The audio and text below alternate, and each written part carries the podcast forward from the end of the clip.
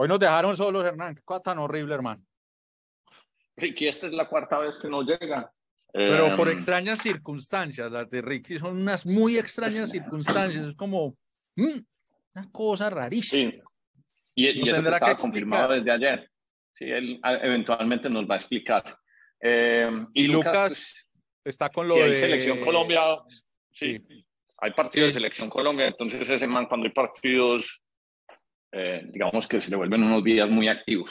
Se vuelven vuelven activos, pero entonces hagamos un episodio que sea como express, nos concentremos por lo menos en los temas que vos y yo íbamos a tocar.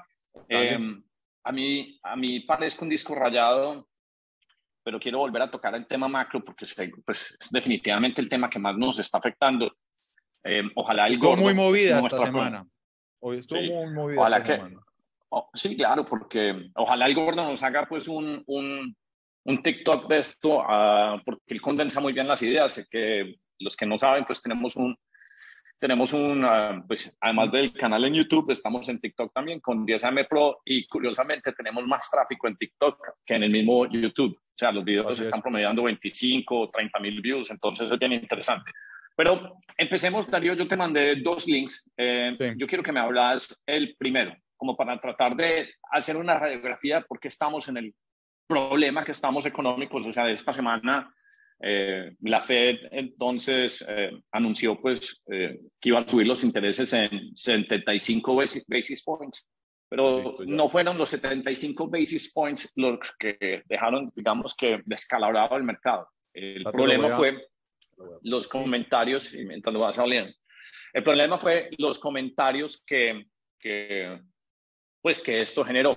A ver, quisiera que me abrieras el otro, perdón, no este, El sino otro. el otro. Entonces, sí, entonces, mira, ese es el balance sheet de- del gobierno americano. Si te das cuenta, antes del 2008, o sea, cuando, cuando, Ajá. cuando pasó todo este lío, pues, de, de Lehman Brothers, de AIG, donde se descalabró todo, pues, eh, los assets que tenía la Reserva Federal eran casi del orden de un trillón de dólares. Correcto. Y para poder salvar a todo el sistema, pues tuvieron que imprimir billetes. Ese programa se llamaba TARP, eh, que era básicamente el Relief Program. Pero mire lo que siguió pasando, pues digamos que de ahí para adelante es como una adicción pues, a, a plata eh, eh, muy, muy sustantiva.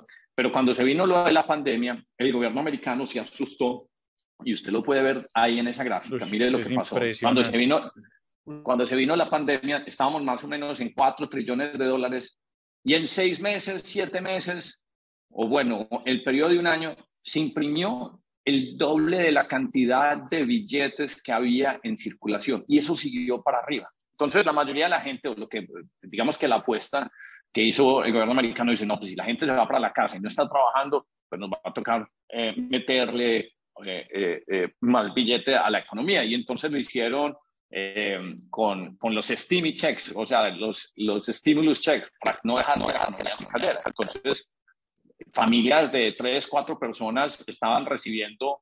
Eh, devuélvete otra vez a la, a, a la gráfica, por favor, que, que, que cambiaste, ahí te saliste.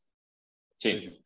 Eh, entonces, las familias estaban recibiendo por cabeza 2.000, 1.500 dólares. Entonces, obviamente, la gente dijo, no, pues yo no quiero, no, no, no, no quiero y no tengo que trabajar y además me tengo que quedar en la casa. Entonces, si la gente estaba recibiendo dinero sin tener que trabajar, pues en muchas ocasiones se dedicaron a comprar y se volcaron a comprar pendejadas online. Una de las cosas que más curiosidad me dio a mí, eh, y, y, uno podía ver ese exceso de billete eh, eh, simplemente en la economía, eh, por eso se empezaron, digamos que a acabar como los inventarios pues, de carros. La gente en la pandemia dijo, no, no quiero tomar transporte masivo, voy a comprar dos carros. Entonces se creó como una especie de Frankenstein, pero es que se imprimió el doble de billetes es que- que... Que, había. Y entonces uno no tiene que tener, uno no tiene que saber matemáticas avan- avanzadas porque uno sabe que lo que va a pasar es que eventualmente todo eso se va a reflejar. La cosa es que no sabían cuándo. Entonces cuando ya se baja pues todo el tema pues de la pandemia y dicen, bueno, ya podemos retomar trabajo, entonces eh, eh, es como si estuvieras armando dos rompecabezas de dos de, de diferentes y tratar de casarlos, porque uno es el rompecabezas económico donde la gente está en la casa y trabaja todo online y el otro es, bueno, apertura full. Entonces, como la gente estaba con billetes, eh, se empiezan a crear unas, unas monstruosidades. Por ejemplo, un detalle que me, que me, que me impactó mucho. Yo, me, yo empecé a, pues, yo me volví nómada en marzo del 2021 y eso quiso decir que yo tenía que manejar, pues yo me crucé todo Estados Unidos eh, estando en múltiples Airbnb desde San Francisco hasta Miami y en Texas paramos eh, en Austin y me acuerdo que fuimos a un centro comercial, no sé, a cualquier cosa. Y una de las cosas que más me impresionó es que todos estos almacenes, por ejemplo, de, pues de, de, alta gama, por ejemplo, los Fendi, los Gucci, Darío, filas para entrar a comprar bolsos y cosas, o sea, bolsos de 4 mil dólares, 3 mil dólares. Y usted veía a la población y dice, pero ¿de dónde sacan? ¿De dónde, sacan ¿De dónde sale la plata? y entonces ahí también se, pues, pues, entonces la gente en la calle comprando cosas que no necesitaba, entonces carteras de 4 mil, 5 mil dólares que nunca habían tenido porque les estaba llegando un exceso de dinero. Y también coincidió, por esto también tuvimos el boom donde la gente compraba NFTs y, y tuvimos los Beeple que vendían en 20 millones y los Board uh, Yacht Academy o que se vendían en 100 mil porque había un exceso, de liquidez, un exceso de liquidez. Entonces ahorita lo que están haciendo, uy, tenemos que controlar eh, la inflación. Entonces, la Fed, ahora sí, pasate para el, slide que, que, hay ahí. La Fed, pues, que es el Banco Central de Estados Unidos, tiene dos mandatos. Esos mandatos son los siguientes. Uno, controlar la inflación. Y la inflación, cuando ellos dicen controlar la inflación, es que ojalá esté en 2%, pero la inflación está en 8%, mejor dicho, la inflación más cara de los últimos 40 años. Y el segundo mandato es defender el, el, el desempleo. O sea, eh, eh, pues esos son como los dos mandatos esenciales. Y entonces, en este momento, hay dos cosas que están pasando. Una inflación tremenda. Y el segundo elemento es que eh, la gente, o sea, hay muchas, muchas plazas de trabajo abiertas. O sea, en Estados Unidos, usted pasa por un restaurante, usted pasa para, por cualquier parte y, se dicen, we're hiring, we're hiring, we're hiring. Sí, la gente no quiere trabajar. No, sí, sí quieren trabajar, pero es que eh, eh, como la economía se está activando, o sea, estamos pasando al otro rompecabezas donde no era, no, donde todo no es online, entonces esas plazas no están llenas. Entonces, hay, el, problema grande que hay es que hay, pues el, el desempleo está muy bajito y, y, la inflación está muy alta. Entonces, lo que están tratando de hacer es básicamente capar a todo el sistema para tratar de bajar la inflación. Mejor dicho, eh, eh, eh, subir las tasas para cortar la circulación de, de, dinero para que la gente le quede mucho más difícil comprar. Y entonces, para mí, una de las cosas más importantes, y por eso es que yo hay veces me he ido, me he tan largo, porque siempre he pensado en, en, en, en, este dato. O sea, cuando Estados Unidos sube las tasas, también quiere decir que tiene que pagar intereses sobre, sobre esas tasas. Entonces, Mira este dato, eh, Darío, donde está rojo a la izquierda, donde dice US National Debt. ¿sí? Esos son 30 trillones de dólares. Eso quiere decir que anualmente, anualmente se tienen que pagar nada más de intereses, bajate donde dice largest budget item, dice Medicare, Social Security, Defense War, interest on debt. O sea, cada año se, tiene, se tienen que pagar 445 billones de dólares, nada más en intereses. En intereses. Pero eso era con los, las tasas, con las tasas bajitas. Pero ahorita como las están subiendo, entonces esa tasa, eso va a estar a 700 billones. En algún momento, el interés de la deuda va a superar eh, pues, el budget de, de, de, pues, de, de, defensa de Estados Unidos. ¿Por qué? Porque hay un problema, hay un problema muy, muy importante y uno lo ve aquí, pues esto es matemática tonta. ¿Cuáles son los ingresos de Estados Unidos? Donde dice US Federal Tax Revenue. US Federal Tax Revenue. Arriba, arriba, arriba, arriba, arriba. Ah, arriba. Aquí, aquí, aquí, ya lo ve, ya lo ve, ya lo ve. Eh, sí, entonces mire, mire, mire, cuatro, esos son 4.8 trillones de dólares. Pero mire el de la izquierda, US Federal Spending Official, 6. Lo ves a la izquierda, debajo de US National Debt. Sí. ¿Qué, pues eso es evidente. Me entran 4.8 trillones, pues me gasto 6. Ok, ok, ok. Y entonces todo eso lo financia. Estoy, eh, eh, estoy, en déficit. Entonces estoy en déficit y siguen imprimiendo billetes y por eso los problemas que tenemos hoy en día. Ayer escribía yo en el chat donde, donde mencionaba que yo lo que creo es que están subiendo estas tasas aceleradamente también para hacerle como un juego a Putin eh, y tratar de subir el precio del dólar y, y, y, tratar de meter en, como en cintura a todos los bancos centrales del mundo, porque cuando sube el dólar, entonces toda la plata, toda la plata del mundo se dice, no, yo me quiero escapar a, dólares, y eso pone los precios de los commodities también muy caros, eh, y, esa es como una guerra subterránea que, que, que, que ocurre para tratar de controlar la situación geopolítica. Ahora, esto solo se puede hacer porque la moneda del dólar es, es la moneda global. Entonces, pues quería hacer como una, una pequeña eh, radiografía de lo que está pasando. Yo creo, eh, yo creo, o sea, si, si, si, si, si la próxima lectura, que vendría a ser octubre, del CPI, eso no baja, no baja sustancialmente, pues entonces nos van a clavar otros 75 basic points, eh, por lo menos dos veces más este año y llegaremos como a Federal Fund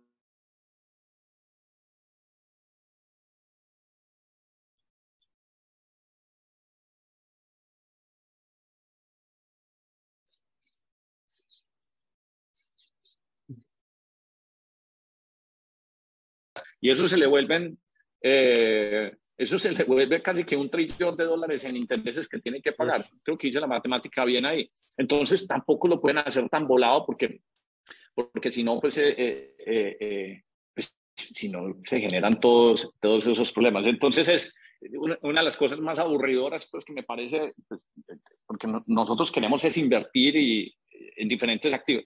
Es que toca ser experto en geopolítica y, y macro porque si uno no entiende esto, entonces, ¿cómo, cómo, cómo sabe uno dónde posicionarse y dónde entrar?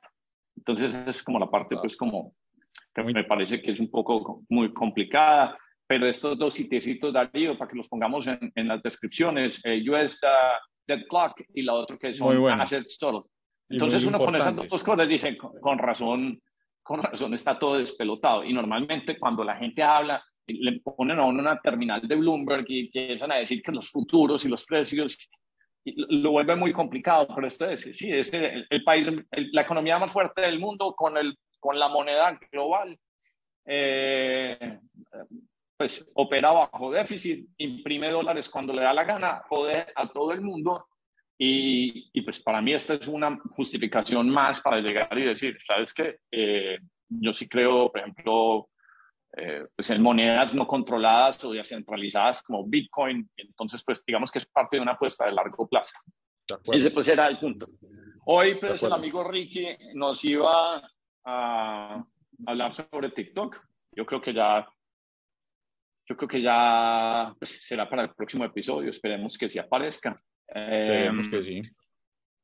Pero quería, Darío, porque pues, en este que es una sesión corta, quería que nos concentráramos pues, un poquito más como, pues nunca nos hemos sentado a decir, hey, esto es lo que hemos hecho, lo que estamos haciendo, pero, pero nosotros, pues la gente no sabe, nosotros somos primos, hermanos, pero llevamos trabajando en tecnología por lo menos 25 años, ¿cierto? 25 años, 1998. 98. Eh, yo creo que, pero me gustaría mucho, Darío, pues aunque vos empezaste o me ayudaste cuando pues, yo tenía tarea gratis, tareas plus, después tuviste una aventura muy interesante donde levantaste 2 millones de euros o era 1.5 haciendo cactus. ¿Por qué no nos contás un poquito de esa experiencia? O sea, em, las tres experiencias, o sea, la emoción que te dio cuando levantaste y la idea que tenías y dónde lo hiciste y luego pues el, el winding down de de todo ese despelote, pues, o sea, eh, eh, el, el, el, high y el low, pues, de, de, de, Cactus. Sí, eso fue muy loco, eso fue muy loco, eso fue como a, a finales de 2008, curiosamente, finales de 2008, 2009, eh, yo trabajaba para una, para una startup, que en su momento ni siquiera se, se decían startups, sino compañías de tecnología, que era el, el, el, integrador de telefonía móvil más grande de Latinoamérica en ese momento. O sea, todo nuestro negocio era sobre SMS. Eh, y ahí, digamos que me, me, me, invitan, me invitan en su momento a ser parte de una agencia de publicidad para crear una unidad de negocio.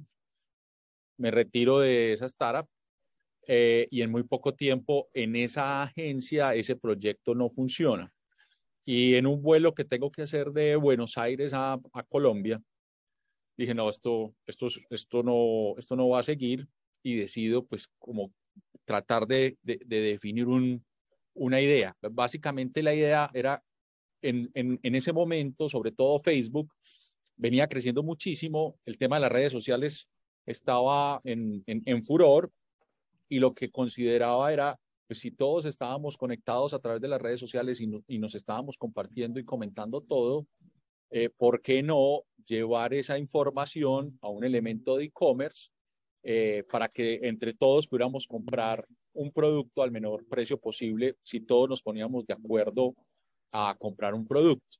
Entonces, pues nace el concepto del social e-commerce.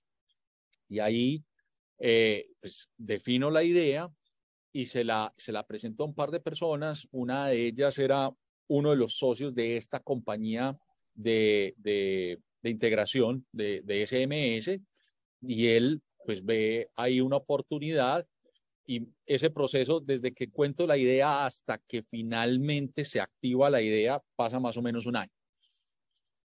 Entonces, pues la verdad es que sí, se levanta, se levanta capital y ahí se cometieron muchos errores, muchos errores de mi parte un montón, y es que pues yo no sabía ni que era un ángel inversionista, yo no sabía que era eh, un Ventures Capital, yo no sabía y no había tampoco mucha información, la información que corría en ese momento de todo esto, ahora hay un montón de información, pero realmente la que había era de Silicon Valley y, y era bastante, bastante escasa.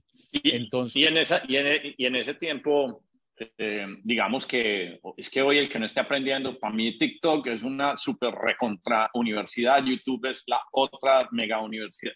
Es que no había cómo. Eh, no había, que cómo. comprar libros, había, había, había que comprar libros para uno poder entender que era un, un, proceso de venture funding, eh, un angel investor, o sea, no sabíamos, era uno navegando más más con Pero, intuición y preguntándole a gente que nunca había hecho este tipo de deals. ¿Se acuerda que por culpa, por culpa suya yo terminé ya mudándome de Miami a San Francisco? ¿Se acuerda que, que me dijo, de acompáñame a una reunión que, que voy a Pero, tener con David Vélez? Con David Vélez, exacto, exacto. Entonces, saltando desde ese, desde ese momento, que todo eso es de Cactus, o sea, Cactus dejó todo eso, cuando se inyecta el capital, esta, esta persona que invierte, pues ya había, había hecho un levantamiento, había sido muy exitoso, le, o sea, vendió su compañía por 100 millones de dólares y él consideraba que la fórmula, eso había sido 10 años eh, después, o sea, Cactus llega 10 años después de que él hace ese proceso y obviamente las condiciones habían cambiado.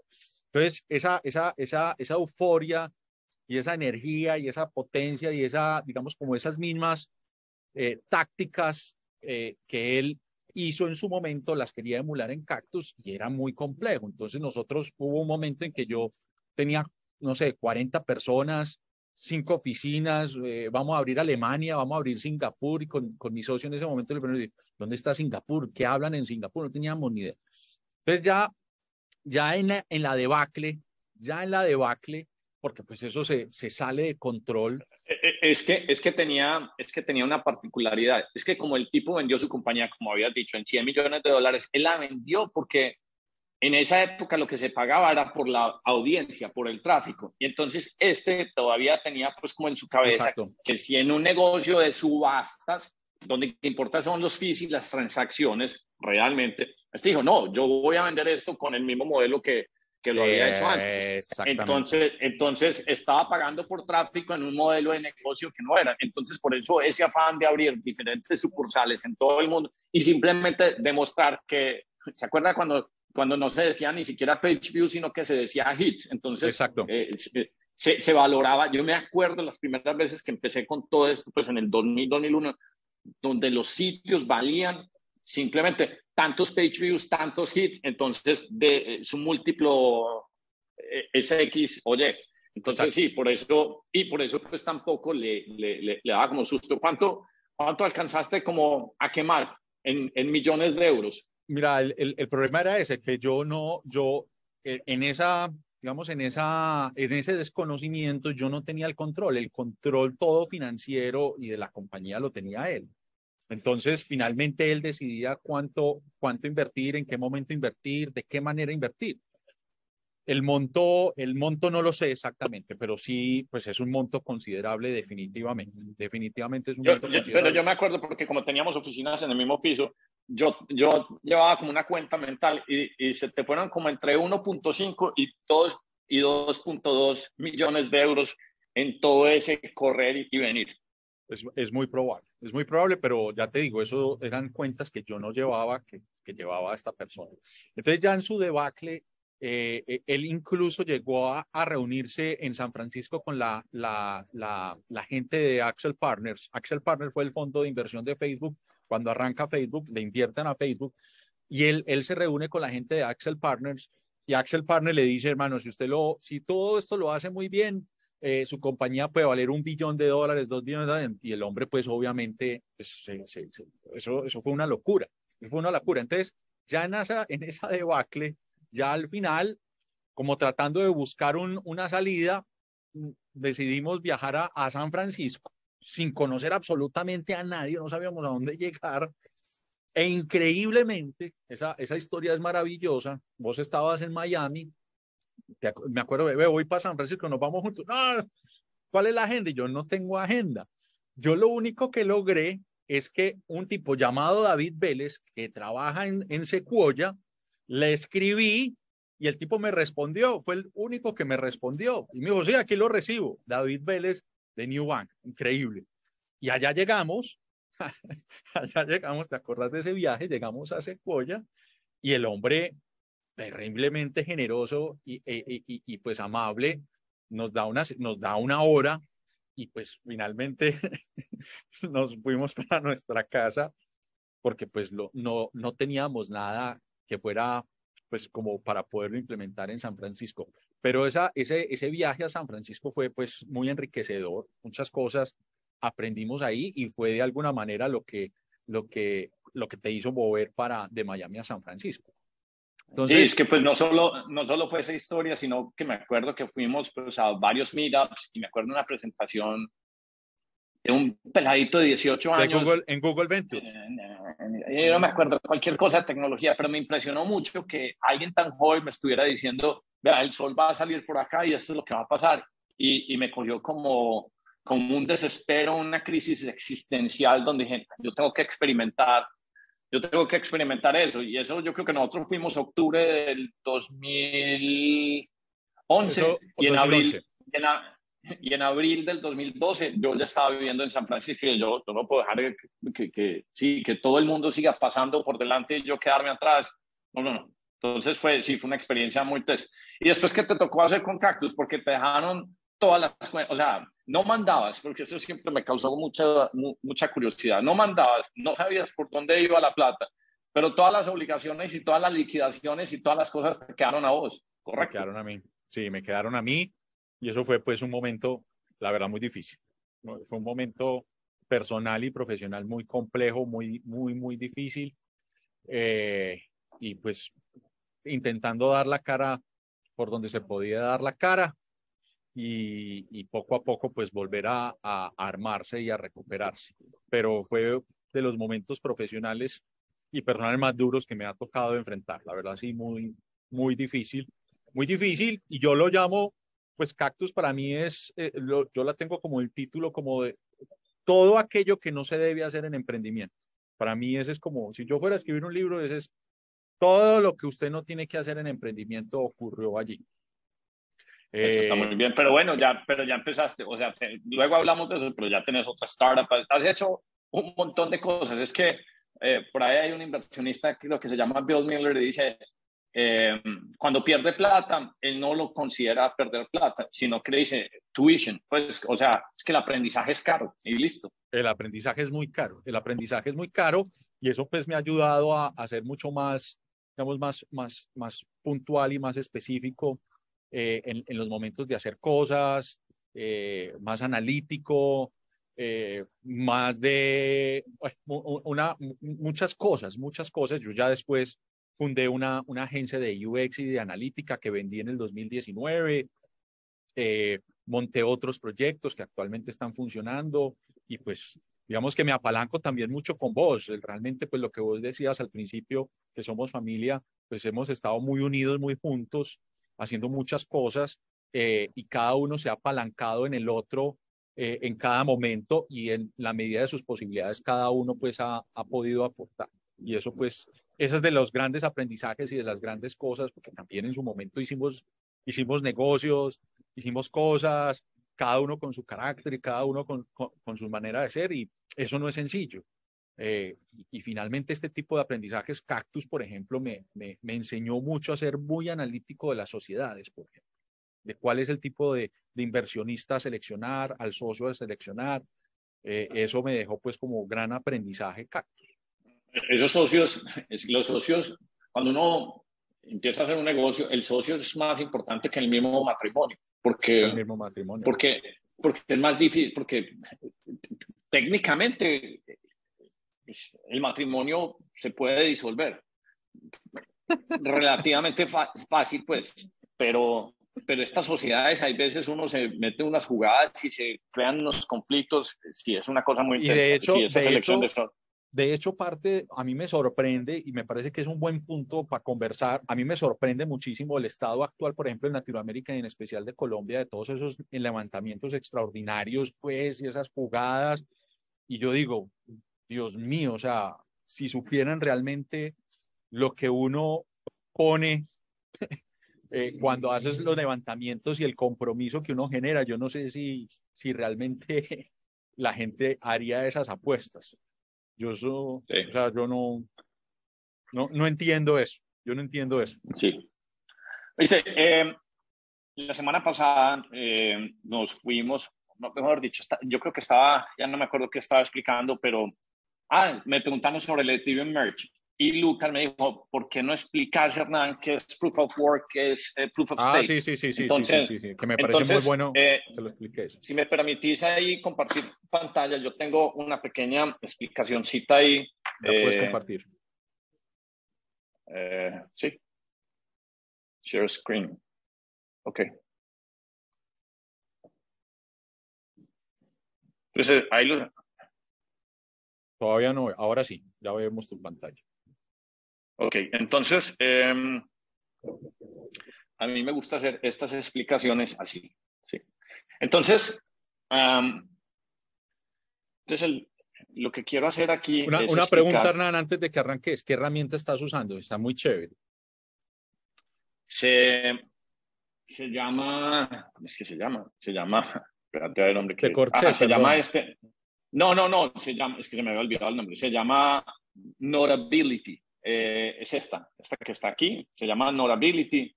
Y, ¿La tenés en tu iPad? No sé, la tengo en el iPad. La tengo en el iPad y me gusta mucho eh, que puedo escribir y hacer estas pendejadas, pues me parece como muy entretenido pues poder hacerlo así. Eh, si, te das cuenta, una cosa que no puede que no, no, no, no hayas pensado, la pasada la hice con el fondo blanco.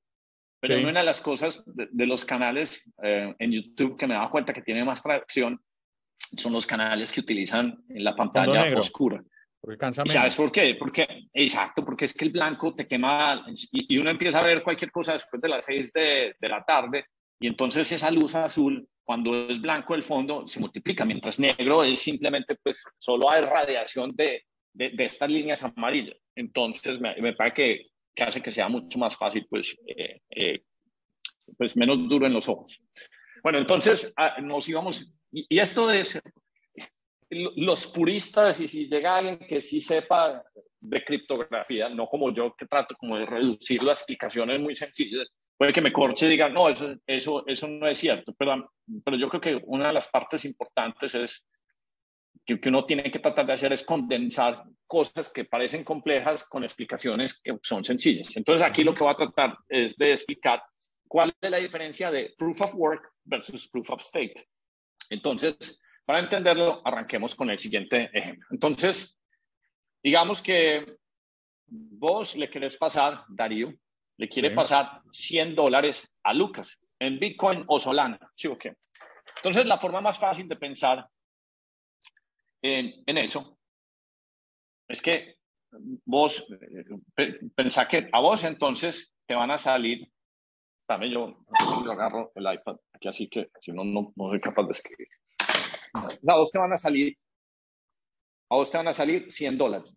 Esto que acabo de escribir es, los que estudiaron contabilidad saben que la contabilidad pues, se refleja en dos columnas, crédito y débito. Esto creo que, esto se lo inventaron como en 1600, 1700, se me olvida el nombre, pero esto pues alguien se lo inventó. Entonces esos 100 dólares que salen de tu, de tu, digamos que de tu wallet, tu wallet electrónica, puede ser Bitcoin, no puede ser Solana, le van a llegar a Lucas, ¿cierto? Entonces, en teoría, en alguna parte del mundo, esto es una base de datos y en alguna parte del mundo, eso es otra base de datos. ¿Sí o qué? Okay. Entonces, lo importante es que nadie pueda llegar y decir, no, fueron dos veces eso y entonces este diga, no, aquí me entraron 50. No, lo importante es saber que este movimiento sí ocurrió en una base de datos. ¿Sí o qué? Entonces, lo que está pasando técnicamente es que esa transacción que vos ves aquí se está escribiendo en un blockchain, ¿cierto? Entonces, se está escribiendo aquí. Y, como lo dice su nombre, es una cadena, ¿sí? Es una cadena que va pasando. Entonces, eh, aquí se escribieron 100 dólares, aquí se escribieron 200, aquí se escribieron 500 y todo queda escrito en una cadena que uno podría decir que es casi que infinita. Y eso quiere decir blockchain, ¿sí? Una cadena de bloques donde se escribe información. Entonces, lo importante es entender cómo se autoriza escribir esa transacción en esa cadena, ¿cierto? Entonces, ¿cómo me gano el derecho a escribir en el blockchain esa transacción? Entonces, para poder hacer eso, existe entonces una, una pues tiene que existir un consenso, o la forma más fácil de, de, de pensar en eso es, hombre, ¿cómo autorizo que exista una máquina de escribir o un lapicerito o un lápiz que pueda entrar y grabar esa información en el blockchain. Hasta ahí estamos, ¿correcto? Sí, señor, está muy bien. Entonces, en Bitcoin es muy fácil. En Bitcoin hay una cosa que se llama Proof of Work y Proof of Work es básicamente se agarran unos equipos que se llaman ASCII miners, que son básicamente pues, unas máquinas hasta muy feas, que lo que hacen es que resuelven un, un, un, una tarea computacional. Y para poder resolver esa tarea computacional hay que gastar energía. Sin energía no se puede resolver esa, e, ese, ese problema eh, computacional. ¿sí? Entonces, al resolver ese problema computacional y, y, haber, y habiendo eh, gastado energía, entonces esa transacción de 100 dólares queda grabada en el blockchain. Ese es el consenso, es decir, gasto energía. El consenso es, quiere decir, el, el, el, proceso donde me pongo de acuerdo para que algo ocurra. Y entonces en Bitcoin uno se pone de acuerdo para poder escribir en el blockchain gastando energía y resolviendo, un, gastando energía para resolver un problema computacional. Y entonces esos mineros escriben eso. Entonces hay un montón de mineros en el mundo gastando energía dándole paso y escribiendo todas esas transacciones que hay pendientes. Las transacciones se, se van guardando en una cosa que se llama un mempool, es básicamente como una represa, y a medida de que alguien vaya diciendo, yo ofrezco más por, por, por, eh, porque me resuelvan ya esta transacción, entonces eh, un minero dice, me voy con el que me, más me pague, porque cada minero le, le, pagan con Bitcoin por resolver ese problema computacional. ¿Sí? Así es como funciona. Entonces, energía resuelve el problema computacional. En esos, eh, en esos 100 dólares se habrán ganado eh, 0.001 dólares para resolver. La otra forma que ocurre consenso en Proof of Stake es un poquito diferente. Entonces, esa información, para que pueda ser autorizada y ser escrita en el blockchain, entonces ocurre lo siguiente. Entonces, se va esa información para donde un validador. Un validador también es un servidor. Pero aquí el validador, para poder llegar y decir, válido que esta transacción, si está ocurriendo, entonces se necesita varias cosas. Se necesita que en esos validadores estén stakeados muchos Solana o ahorita Ethereum. Entonces, por ejemplo, si un validador tiene voy a poner un, un número random, si tiene, por ejemplo, 5.000 solanas stakeados, stakeados quiere decir que no están en mi custodia, pero yo los estoy prestando para que puedan hacer votos de consenso. Entonces, ese validador, por tener los, los solanas stakeados, dice, ah, yo valido esta transacción. Y como tengo tantos solanas detrás de mí haciendo el voto, es como, es como, eh, como pequeñas, como diría uno, como pequeñas democracias. Entonces, el país que más, eh, por ejemplo, por ejemplo, California tiene 40 millones de, de, habitantes y, y, y, no sé, un estado como la Florida tiene 20 millones de, habitantes. Entonces, eh, California va a tener más representantes eh, que la Florida, simplemente porque tiene más, más gente. Entonces, eso es parecido a un validador. Entonces, el validador que tenga mayor cantidad de solanas va a controlar una mayor cantidad de, de, votos. Entonces, esos votos sirven para decir, ah, sí, esta transacción sí es cierta. Entonces, a estos votantes de acá que están en este validador, cuando pasan los 100 dólares, entonces, si eran 100 y, pues, eh, y, la transacción costó 0.01, entonces, ese 0.01 se reparte en todos esos solanas que mm, están okay. Entonces, esa es la gran diferencia. Entonces, el gran dilema es, bueno, aquí se acumulan eh, los mismos tipos de Solanas o Ethereum y los ponen todos a, a, a, crear el consenso. Más, más Solanas stakeados en un validador quiere decir que más probablemente ese validador procese o valide más transacciones. Si uno tiene más poquita, entonces le van a tocar menos transacciones. Entonces, el gran negocio, eh, eh, o, pues hoy en día, después del Ethereum Merge, es que todos los que manejan las monedas, por ejemplo, como los exchanges dicen, ah, entonces yo voy a poner un negocio de validación porque para uno crear un nodo de, de Ethereum y poder stakear, entonces necesitan 32 Ethereum, pero como la gente no lo saca, entonces yo tomo como prestados esos Ethereum que hay en el exchange y así yo tengo la oportunidad de ganarme pues lo que es técnicamente un interés. Mientras que acá es pura energía. O sea, aquí es pura energía. Entonces, la gran diferencia es que este de acá, Proof of Stake, puede llegar a alguien que tenga eh, una billetera muy larga y decir, yo me compro todos los Ethereum posibles y entonces se sigue ganando todos los porcentajes pues, de, de, de, las transacciones. Entonces, eh, ahí es donde uno dice si eso hace que sea realmente descentralizado, mientras que aquí es pura energía y controlar la energía es muy difícil porque pues, e, e, e, es algo pues, que, que, que, sencillamente pues, está mejor distribuido, aunque siempre vamos a tener las Greta Thunberg que van a decir, no, eso va en contra pues, del mundo, pero pues para mí eso pues, es simplemente alguien que no conoce entropía y, y, y que no conoce pues, cómo son los usos verdaderos. Y si uno quisiera ser eficiente, entonces lo que deberíamos hacer es cerrar todas las, todas las ah, instalaciones físicas de los bancos y ahí sí ahorraríamos energía y simplemente tendríamos billeteras digitales. Pero esa es como la gran diferencia. Entonces, energía versus votos y eso es como, eh, pues como la diferencia entre cómo funciona Proof of Work y, y Proof of Stake. Ok, entonces, solo para, para, para, para poderlo verbalizar y entender, hasta, hasta, no sé, hasta la semana pasada, hasta hace dos semanas, Ethereum lo estaba haciendo eh, por pura energía.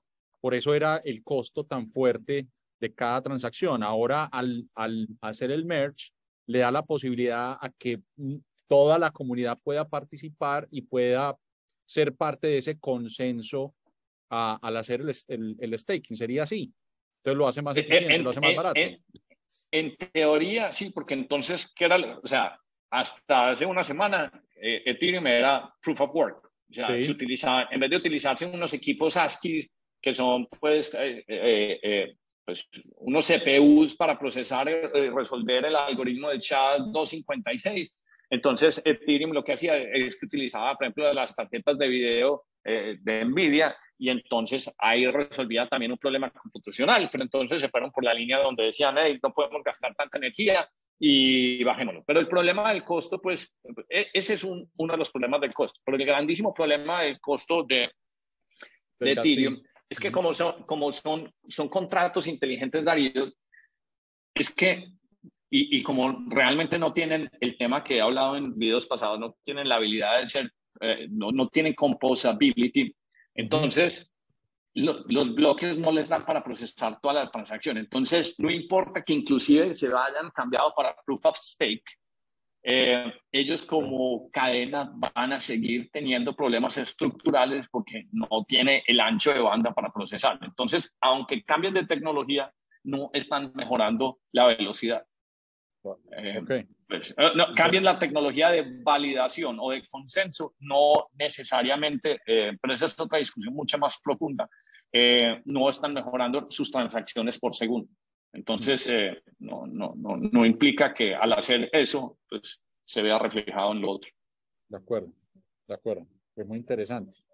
Muy interesante porque esto le da a uno un más entendimiento de... A mí, me, a, mí últimamente me han puesto a dar charlas de Web3 curiosamente. Entonces, eh, al final siempre les digo, que es muy curioso que, y eso es algo que vos decís mucho, que la gente se queda como con una información muy, muy banal y sobre eso van construyendo sus propias historias. Entonces, cuando, cuando uno escucha que es que el tema de Bitcoin es una pirámide y que las criptomonedas no sé qué, o sea, eso tiene, es decir, esto tiene tanta tecnología y tiene tanta ciencia detrás que uno dice, pues es que decir eso eh, estás demasiado equivocado. Simplemente es tecnología que se está adaptando, se está expandiendo. Es que, no, no, hay aprendiendo. Nada, no, hay, nada más, más peligroso que un ignorante que cree que sabe. Eh, y entonces eso ocasiona y genera un montón de... Si uno no entiende la tecnología, uno lo que tiene que hacer es quedarse callado y no decir nada. o hacer muchas preguntas para tratar de entender. Pero el problema que nosotros tenemos, sobre todo en las culturas nuestras, es que cualquiera se cree experto sobre cosas que leyó de titulares, pero realmente pues eh, son incapaces de reducirlo y explicarlo, pues, y mucho menos irse a first principles para tratar de, de explicar. Entonces ahí es donde, donde se malinterpretan un montón de cosas y pues, lo que hemos hecho en este chat, vos has visto que yo soy un poco radical cuando escribo o cuando veo opiniones de análisis técnico y no es porque sea antipático con la idea de del mismo análisis técnico, sino que soy antipático con la gente que hace aseveraciones sobre cosas que no entiende. Sí, sí, eso es así. Me pasa también ahora que en su momento seguramente haremos una charla un poco más profunda de metaverso y lo que quiere decir eso y, y las, las, conversaciones que, que me está tocando tener de, de gente opinando del metaverso. Uno dice, pero, pero si no, si no, no has jugado ni siquiera, o sea, no has hecho, no, no, sos gamer ni siquiera que es mucho antes del metaverso, ¿por qué estás opinando del metaverso? Entonces, pero, pero este tipo de, de explicaciones me parece que son muy brillantes y esa forma de que, que utilizas para sintetizar, pues es, es, es muy buena, es muy buena y hace que uno realmente entienda mucho. A mí me encantó la de la semana pasada, la de este Sam Backman, me pareció pues esa explicación y ahora sí que estoy siguiendo el tipo, ya lo seguía, pero ahora lo sigo mucho más y es fascinante, pues realmente. Y, empieza, y cuando uno, cuando uno tiene, digamos que esa ancla o referencia, entonces cuando empiezan a ocurrir noticias, uno ya empieza a entenderla. Entonces, por ejemplo, una que compartí en el chat básicamente decía eh, cómo suprimir el precio de Bitcoin con los futuros. Y entonces es difícil de comprender pero luego uno empieza a ver, el, digamos que el potencial del mercado de derivados en cripto y uno dice, si esto es todo lo que se viene, con razón, estos tipos se están moviendo tan rápido para tratar de crear una infraestructura, o sea, básicamente va a ser una trampa donde todos les va, les va a caer. O sea, yo, todo, todo, el mundo cree que Jamie Dimon eh, eh, eh, es como el, la persona financiera más grande o este Flint, el de BlackRock, pero yo creo que el monstruo financiero del mundo va a ser Sam Bankman. O sea, ese tipo se va a comer todo. Lo que pasa es que la gente no entiende la velocidad con lo que eso puede pasar. Eh, no entiende la velocidad con la que eso puede pasar y las escalas que, que, eso, puede, que eso puede tener. Es que lo que significa, Ario, por ejemplo, usted, o sea, usted sabe, todo, el mundo cree que es Goldman, que es Chase. ¿Usted sabe qué pasa si Apple decide mm. mañana poner un wallet nativo en, mm. en el celular? O sea, que arranquen los celulares. Es, el, es, el, banco acabó, más grande. Acabó, exacto, acaba, acaba todo el sistema financiero así. es el banco, es el banco más grande del mundo. Obviamente tienen que tener un montón de cosas de compliance y eso no es tan fácil y tan, tan olímpico, pero, pero por eso pues yo también sigo creyendo, por ejemplo, en apuestas como la de Money Line, que esta semana pues la han torturado. Eh, pero es porque son, son, son unas trampas mejores donde se puede capturar todo. Eh, bueno, esperemos que para el próximo capítulo si, si aparezcan eh, Lucas y Ricky. Lucas, No, creo que sí. Ricky, Lucas pues, sí, no. Ricky, Ricky sigue en un metaverso muy extraño eh, que nos va a tener que explicar y, con detalles y mostrar con detalles Entonces, ya, ya saben, pues nos pueden seguir en, en, en Twitter, eh, 10AM Pro, en TikTok, 10AM Pro, y los episodios completos, obviamente en YouTube, 10AM Pro. Listo. Hasta la próxima. Nos vemos en la próxima. Chao.